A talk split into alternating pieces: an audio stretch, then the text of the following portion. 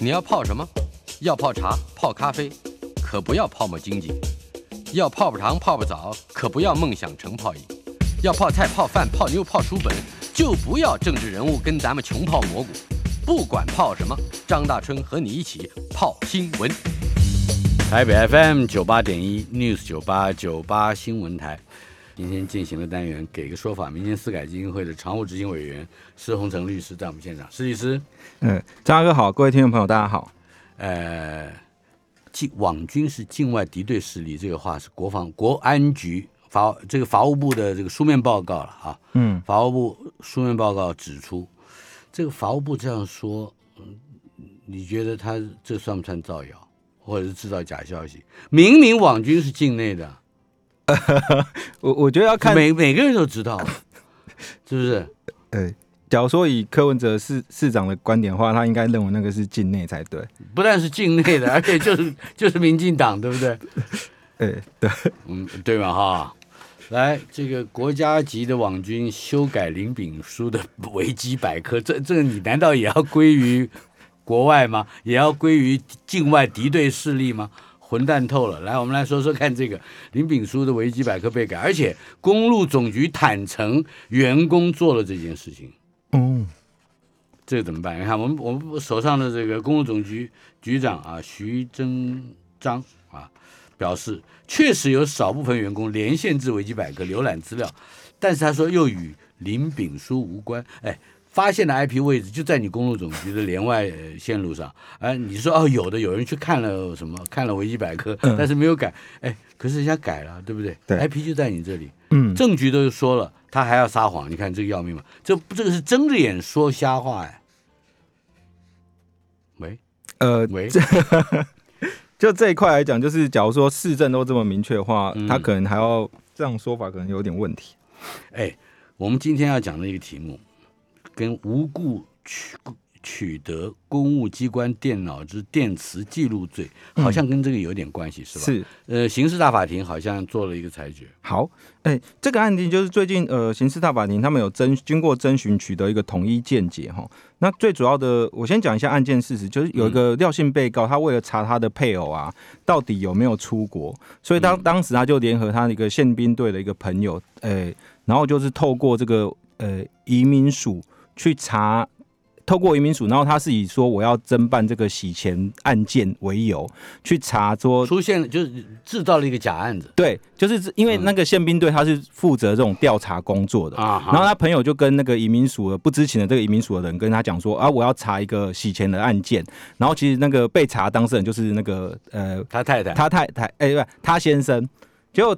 呃然后等一下，去对不起，谁的？我刚刚刚不是一个先生怀疑他的太太，不是哎、这个被告就是。他的配偶其实是一个太太，他太太要查先生的这个出入出境的资料，哦，我明白了。对，嗯，然后他就透过这个宪兵队的这个呃一个征信的一个呃不对不起呃征信的一个一个一个军官吧，他就去查说，哎、我要查这个呃洗钱防治的内容，嗯然后所以当时这个不知情的这个呃移民署的官员就是利用他那个入出境管理的电脑系统去查查这个呃这个他先生的这个资料，然后还把这他先生当时的入出境资料给给后来给这个太太。那在法律上来讲，就会有一个问题是说，因为假如说我们用不当的方法去侵入他人的电脑的话，他会有一个呃用不正方法侵入他人电脑的妨碍电脑的使用罪。可是，假如说你侵入国家，诶、侵入的是假如是公务机关的话，那在我们的法律规定上来讲，它会加重其刑二分之一。嗯可是因为，可是这一条来讲，它法会有一个问题是说，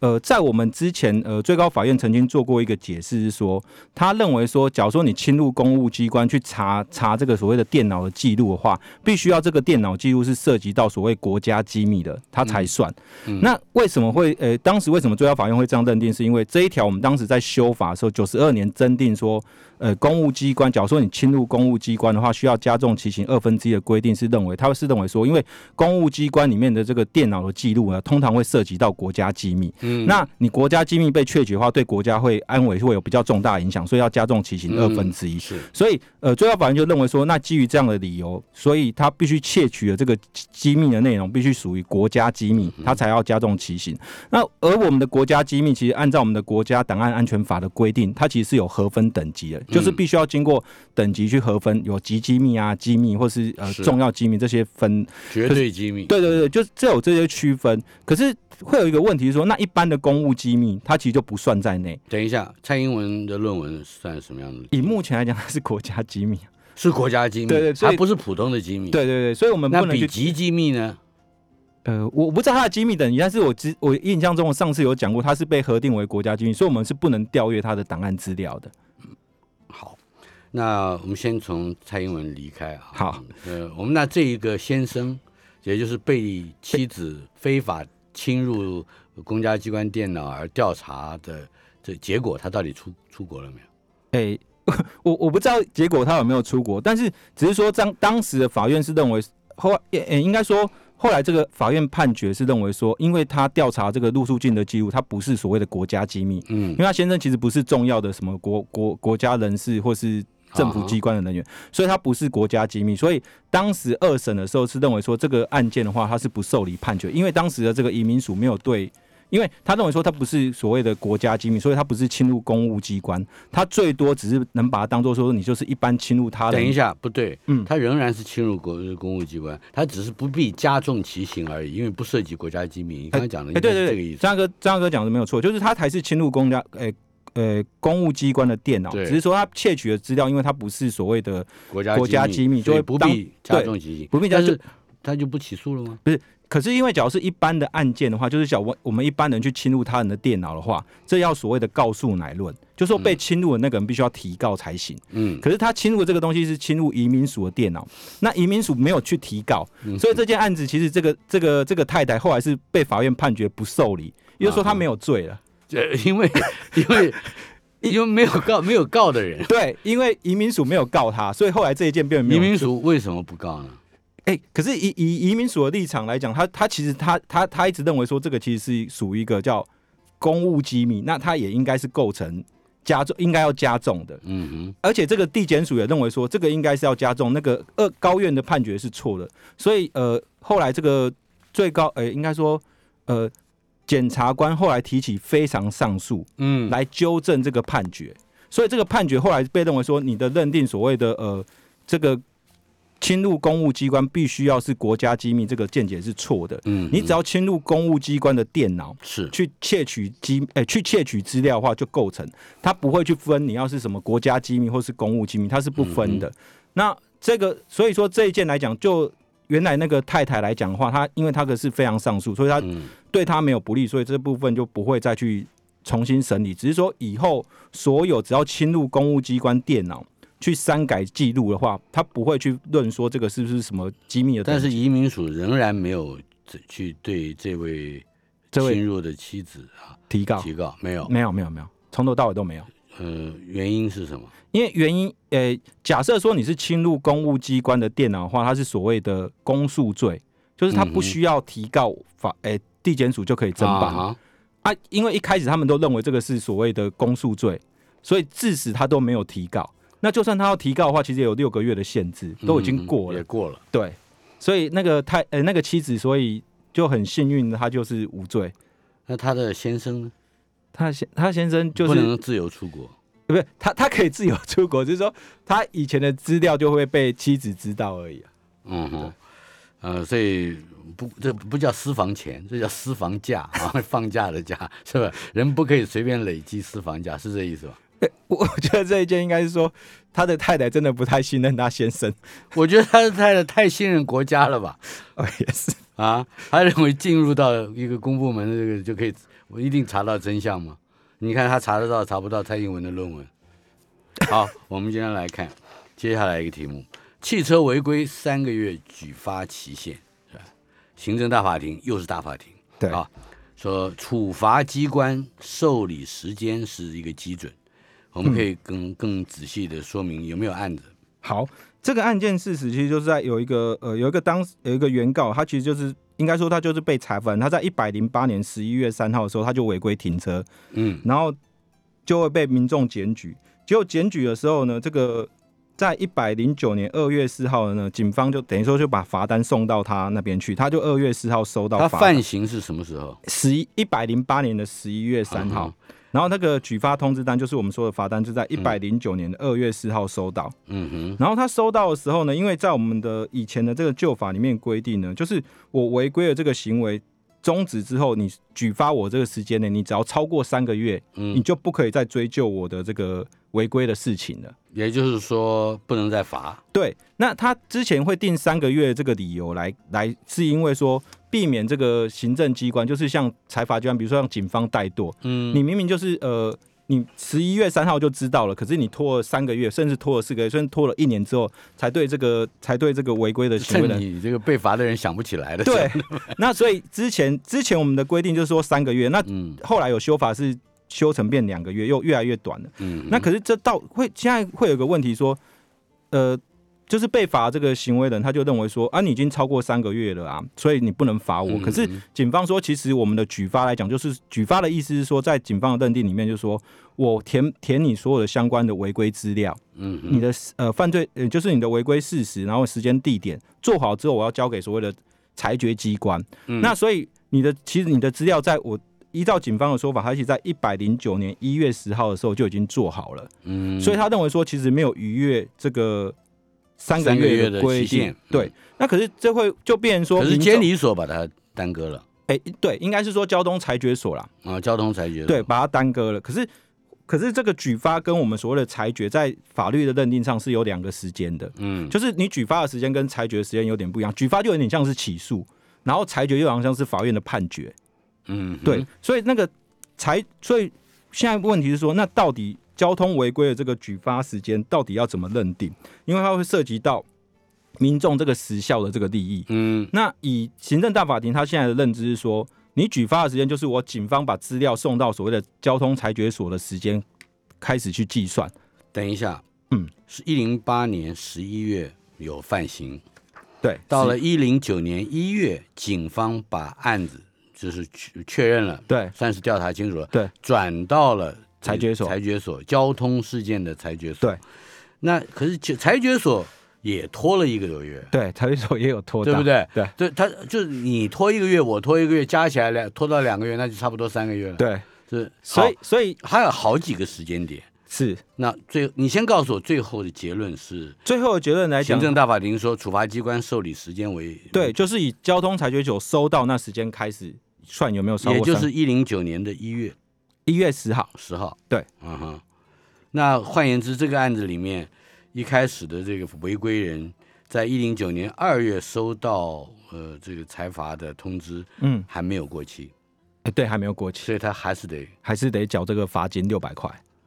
嗯反正这个看起来也并没有争取到什么权益嘛，就是你也拖一拖，我也拖一拖，拖一拖拖一拖，你还是要给钱。对，可是因为就是说怕我们其实应该说我们的国家就是怕说你们行政机关这边拖一个月，这边拖一个月，那时间很快就过了。所以后来其实我们修法以后，本来从、呃他已经把它延后了，等于是，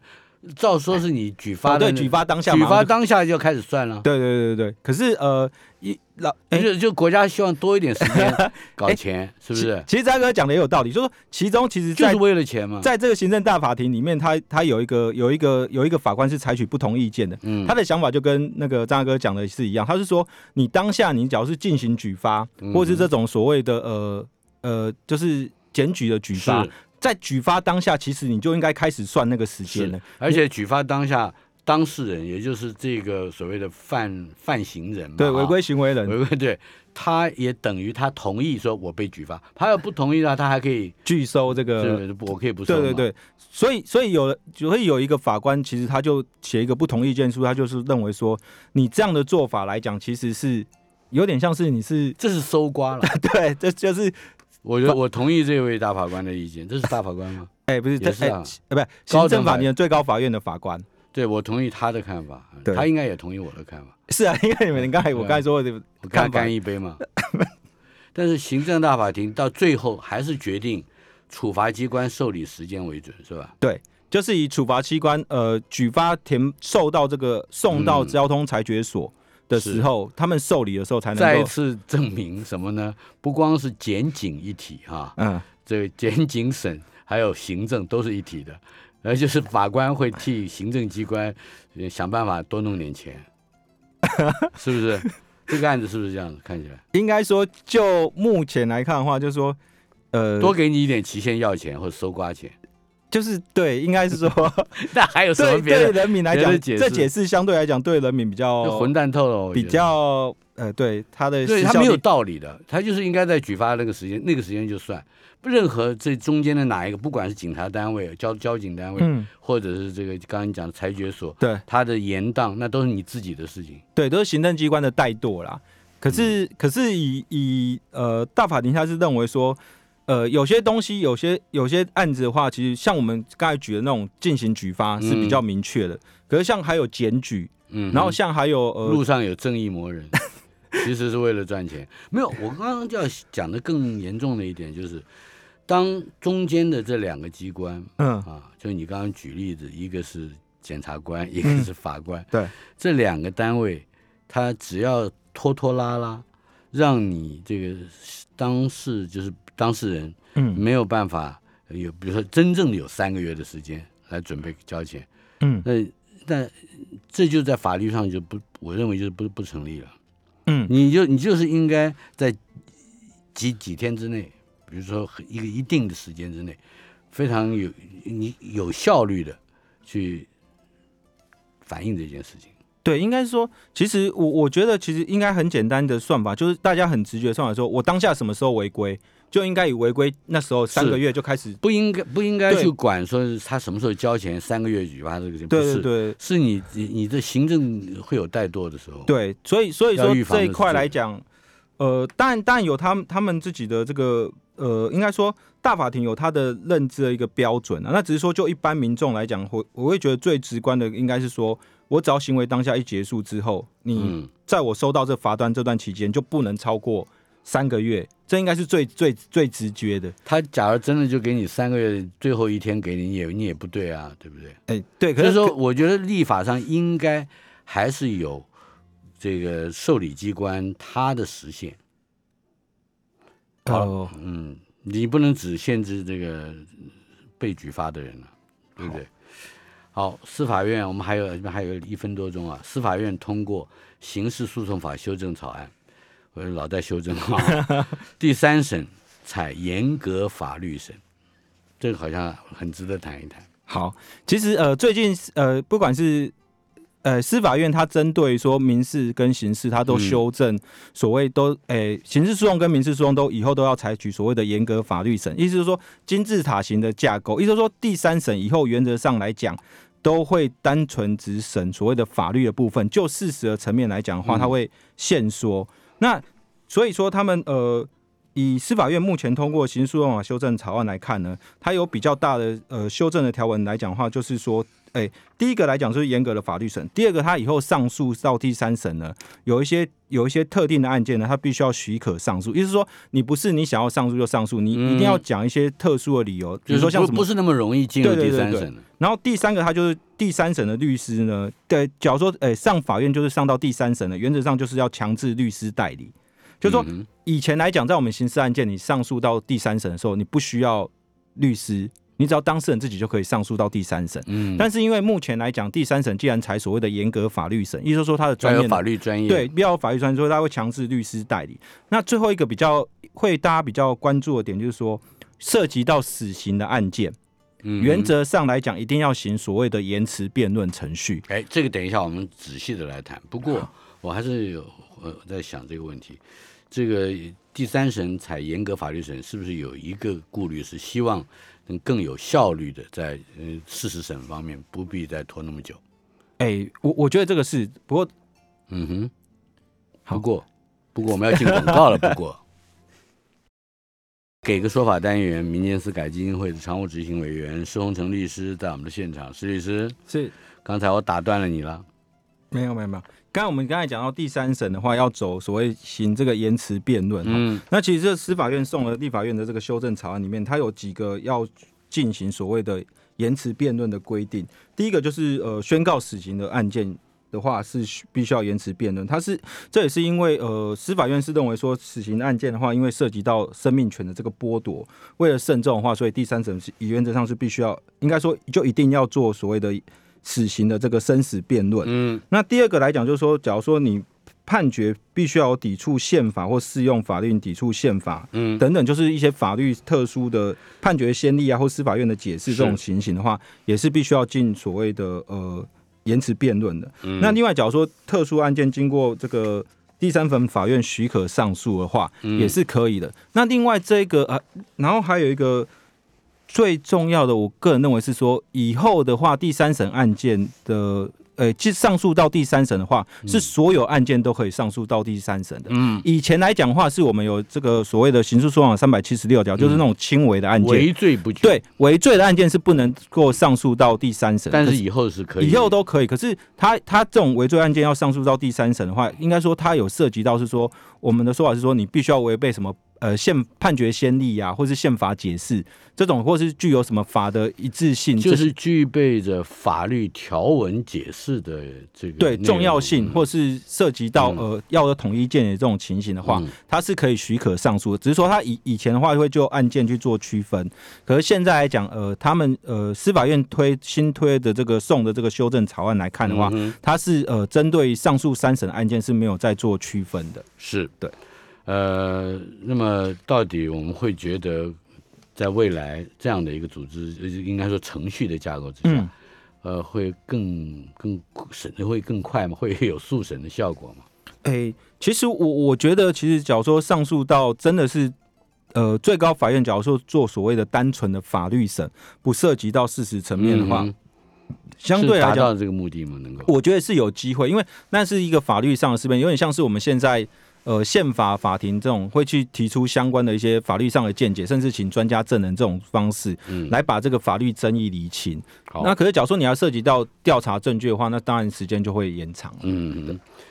我们最近这些年常常会注意到一个现象啊，嗯就是在不管是在检察官体系，或者是在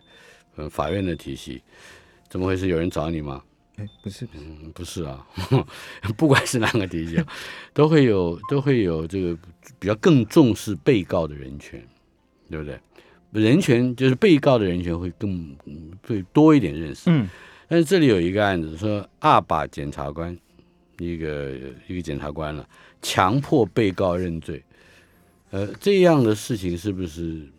早行之多年？我知道，我我我常常看到这样的事情啊，对不对？常常听说这样的事情。呃，好，这个案件其实我会提出这个有这个案例，其实是应该是说。我们自从我们那个法官法修法之后，人民直接请求评鉴，这是嗯目前来讲，大概经过修法之后一年多以来，首次有一件是人民之请求评鉴成立的，哦。就是人民自己，他没有透过以前像以前来讲会透过司改会或是各地的对民间司改嗯基金会或是各地的律师工会。那自从民间司改基金会第一个，他也呃没有没已经没有没有这个提出这个权利，呃应该说没有办法提出评鉴的这个权利之后，由人民直接提出之后，呃，记得我呃在修法一周年的时候，我有提过这个问题，是完全没有任何一件成立的。嗯但是这个在一年过后，一年多之后呢，终于有一件成立了。嗯可以成立评鉴。那其他的事实真的就是很简单，就像那个呃，他的事实就是有一个黄姓男子，他因为跟邻居爆发，去年的时候因为跟邻居爆发这个口角冲突，嗯他有说他有骂邻居说你得整笑哎啊，乱乱叫乱小乱批啊。台语应该是乱小乱乱配这种这种的话，后来被这个邻居去告这个妨碍名誉，软小软配，对啊。会会就是妨碍名誉。诶、至少他当时被邻居是这样控告，嗯。然后控告的时候，他然后他这个黄姓男子他就就指控说，这个当时的这个承办的这个廖检察官呢，他没有、没有去看这个案情，也没有去看他们的笔录的这个脉络，就直接认为说你就是妨碍公务，就是你骂人家就是就是妨碍名誉啊，对不起，妨碍名誉，嗯。对，而且他在侦讯的过程中还要还有就是说，因为他不认罪嘛，就多次去打断他的陈述，然后还要他签名跟这个被害人和解，嗯。然后还最后面还甚至在就是这个告诉人，就是被害人的那时候跟他讲说，我一定会起诉你这个妨碍名誉的这个罪嫌，造成他很恐慌，所以他后来就申请所谓的评鉴。嗯，结果评鉴的过程中呢，呃，在这个评鉴呃评鉴委员会他们去调查，嗯。调查说，哎、确实这个检察官他呃确实是有要求他呃怎么说，要求这个告诉就是这个被告呢要认罪。嗯而且他就是因为他不认罪的过程呢，他就是中间就是一直在强调，反复跟他讲说要劝他认罪。嗯，然后劝他认罪的前提是因为他认罪的话，他就是可以劝说他们去和解，和解之后他就可以撤告，嗯这件案子就可以结束。嗯嗯对，所以他就认为说，后来检评会就这检察官急什么呢？你看我都不敢打断你，他刚讲说这检察官老是打断他，所以对，嗯，然后你继续讲，所以他认为说，检察官这种做法来讲，他并不应该说，检察官就算要人家认罪的话，你应该要跟他讲说认罪的好或坏，或是会影响他的权益是什么，你要跟人家讲清楚。嗯你不能说第一个你要人家认罪，可是你要他认罪的话，那你又没目的是他讲他自己赶快下班，对，而且而且你假如是说你要人家认罪，那你又不让人家知道说我认罪对他的在法律上的权益是什么，那你单纯就是要人家这样认罪。而且假如说人家不认罪的话，你还是要听他说为什么他认为说他自己无罪的理由。他因为像我们知道这个妨碍名誉的话，他其实应该是有个上下的脉络。哎所以我为什么会讲出这句话？我只是单纯评论某一件事情，还是说我是针对呃无故的这种谩骂？结果他就是呃，他简评会是认为说，在这个过程中，你完全都没有听这个黄姓男子他他对这件事情的陈述是什么，嗯只一昧就是听到说有那几个，就是刚才说那几个，软小软婆，对对对，他就认为说你就是涉及到所谓的妨碍名誉，嗯，所以他认为，所以检评会认为说你这样的这个做法来讲是不当的。后来呢？后来这个但这只是成案而已啊，没有他他后来被被检察官检评委认为说你确实是有违反这个情节，哎、就是违反这个检察官的这个伦理规范。那只是说，因为他情节不重大，我记得好像只是记一个申诫，而而且这个提告这个人民这个黄姓男子，他其实后来是被不起诉了。嗯，嗯对，好的，我们嗯，现在到这里已经第五个题目了，是吧？接下来这也是一个蛮严重的题目啊，跨性别者为变性登记来兴讼，呃，这是什么原因？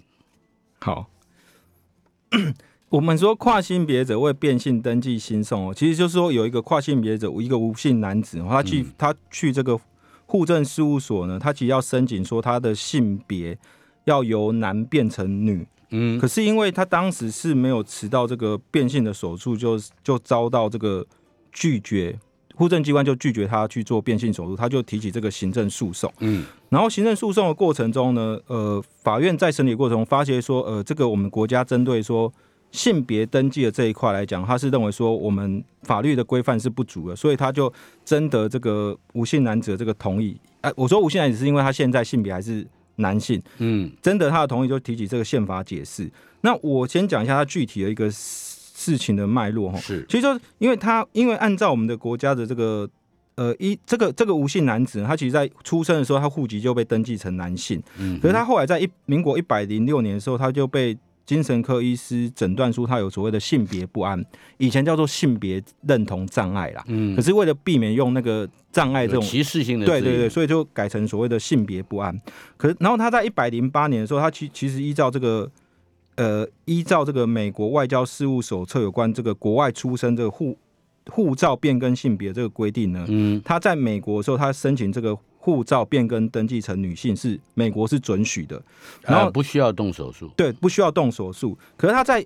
诶、就是在一百零九年十一月二十号的时候呢，减负这个医院的精神科医师的这个诊断证明书，还有美国护照这个资料呢，向我们的这个户政机关申请，就说登记成女性了。嗯，可是因为我们的这个户政机关呢，它依照呃当时这个内政部的一个函令吼，他是说你不管你申请男变女或是申请女变男呢，你针对说我们的这个呃就是男女性的这种性器官或是性特征，必须要去做手术去做拆除，嗯才能够。才能够去认定说你是一个男性或女性，意思是说，你只要你不管是要你要变男性，或是女变男或男变女，你一定要把你的性别器官去做手术，去做，就是符合我们一般男女性的这种外观的话，才能够在我们的国家的户政机关里面才去才可以去做一个变更性别的登记。嗯可是，就算你假如说你自己心里被即即便精神科医师诊断你是呃不同性别，你还是不能单纯从必必须是生理的，对，必须生理上有变更才能去做。嗯然后可是法院就认为说，因为性别认同的这个归属其实是一个人格尊严的这个一部分，而我们国家这种呃所谓的国民身份证登记是男性或女性呢，他们去查了相关资料的话，其实是只有在户籍法里面有规定，可是户籍法里面规定是说。呃，其实可是，在户籍法里面的规定其实是没有规定说一定要登载性别的，嗯。就是我们户户籍法里面其实并没有登记，并没有要求说我们的国民身份证嗯。必须要登记性别。可是，在我们的一个所谓的发身诶、国民身份证的一个登记办法里面是有规定说要登记性别的。嗯可是，假如说登记性别之后，呃，他是要怎么登记？然后，假如说性别变更要怎么去变更？要提出什么样的证明文件？这些都是一个空白，就是说嗯只有行政机关自己依照像刚才户口名簿没有对户口名簿嗯，它只有依照我们刚才说的这个行政机关刚才说的那个是函令是去去自己去做一个办法去做说明。可是这时候，呃，这个我们的这个呃，应该说行政法庭的法官就认为说，像这种性别登记以及这种重大的这种性别变更的这种程序的规定的要件的话，你们应该是要去做立法的明文规范。台北 FM 九八点一 News 九八九八新闻台，给一个说法单元，民间司改基金会的常务执行委员施洪成律师在我们的现场，施律师啊，是。刚才我们讲到了跨性别者为变性登记来兴讼，而且好像就是在这个问题所引起的争议之中，法院裁定这个讼事，也就是诉讼啊庭审，对，要申请释宪，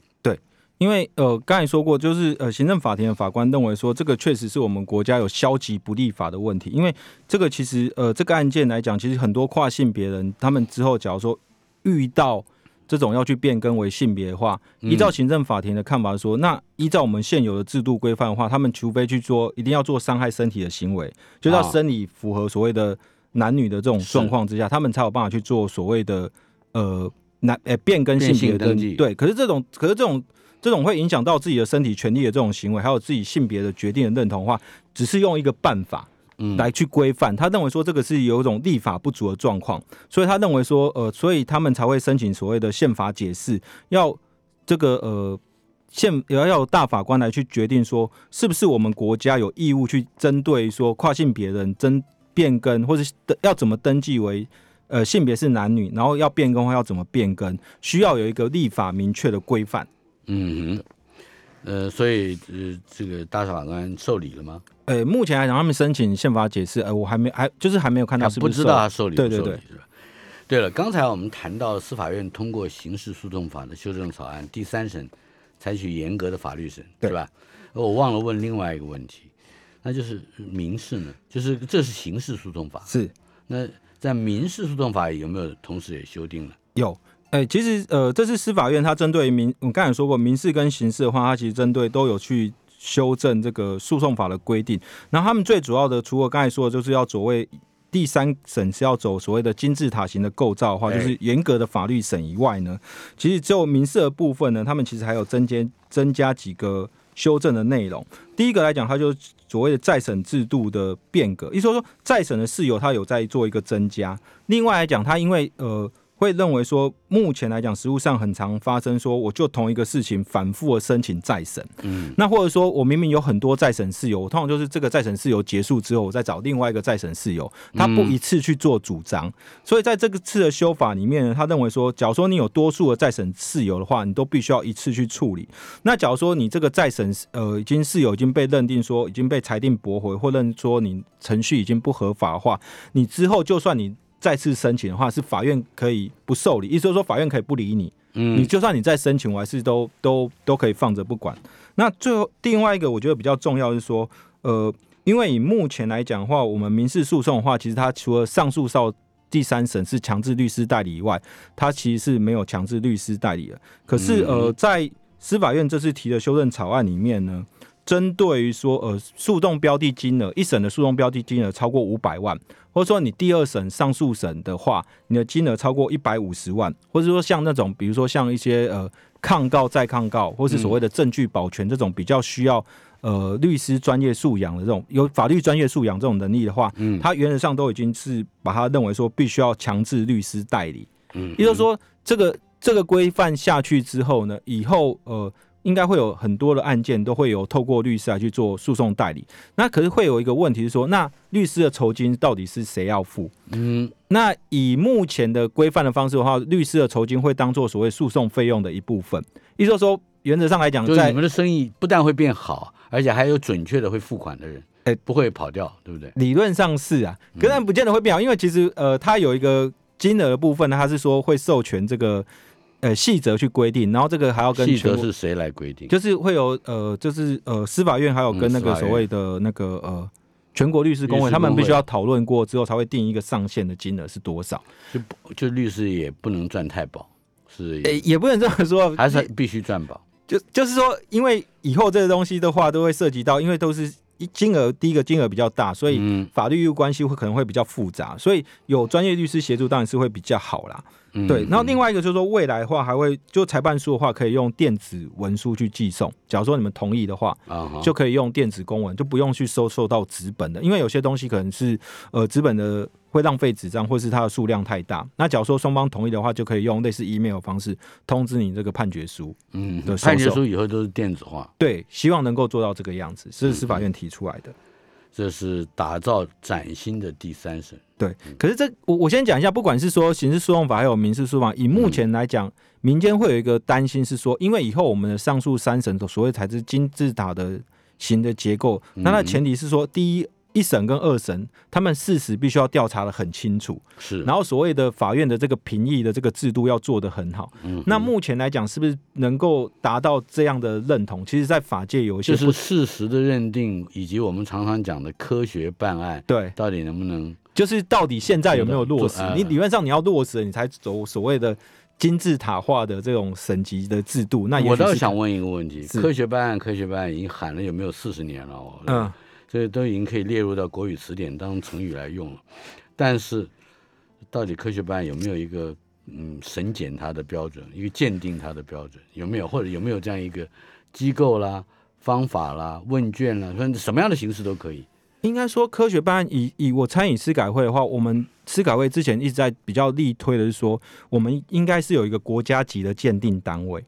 那说就是说这个，比如说会有力推这个，对，我们有推过一个一个一个一个认为说必须要成立一个国家级的鉴定单位，因为不然的话，每个鉴定公司或每个鉴定的标准其实是没有没有没有一致性的标准，嗯，所以至少要有一个国家的鉴定单位要提出说你的鉴定报告或鉴定的内容必须要达到什么样的东西才能符合所谓一个正确的一种鉴定，不然你不然你说你说测谎的鉴定，我们或是的很多鉴定啊，包括你哪怕什么火灾啦，对。是不是一尸体啊？对火灾、尸体、声纹嗯或者什么的比对，那那你这些到底什么样才叫做是一个？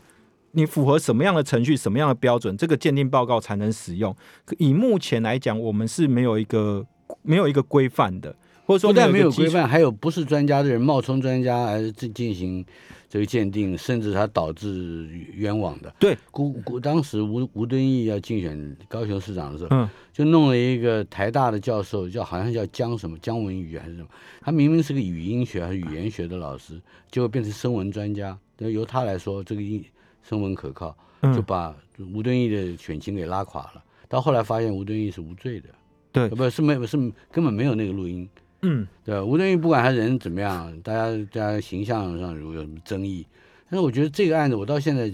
这个记忆深刻。我我的意思是说，像这种类似这种的，呃，就是我们为什么要一个国家级的鉴定机构？就是说，我们希望这些鉴定的这些资料，就是说他们做出来是符合我们要求的，或是国家法定规定的标准，而不是每个人都提出我自己的鉴定报告或鉴定的内容。可是他们有一个标准可以依循，变成各各各说各话。那法院也没有办法去判断这鉴定报告的真伪，或是它的可信度到什么程度的时候，变成鉴定就流于各所以你这个这个东西没做好，怎么去谈？嗯，评鉴的，就是说三审严格法律审，对或者就是说在三，嗯对在不要有三审，对，事实认定其实相当困难，对对不对？好，既然说到司改会曾经有过这样的建议，司改会下指导棋这几个字，你承担得起，承担不起？呃承担不起。呃，可是的确是有这样的指称哈，来说一说为什么外界有，好好像司法院也是这样认为，是吧？应该说法官协会，我我简单讲一下这个这个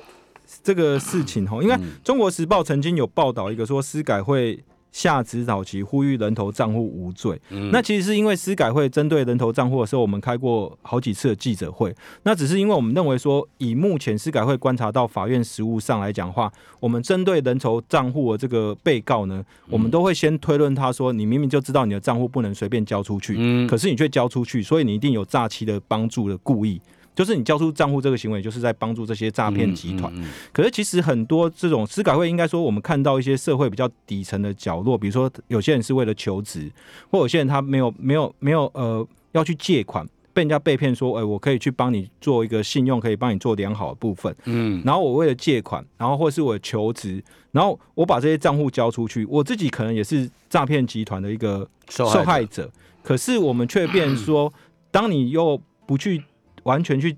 正视说这个调查这个事实的内容的时候，你就直接认定说我就是有一个推定说有一个帮助诈欺的故意的话，会变成一种弱弱相残的情势。所以司改会曾经把呃我们收集到一些无罪的判决给呃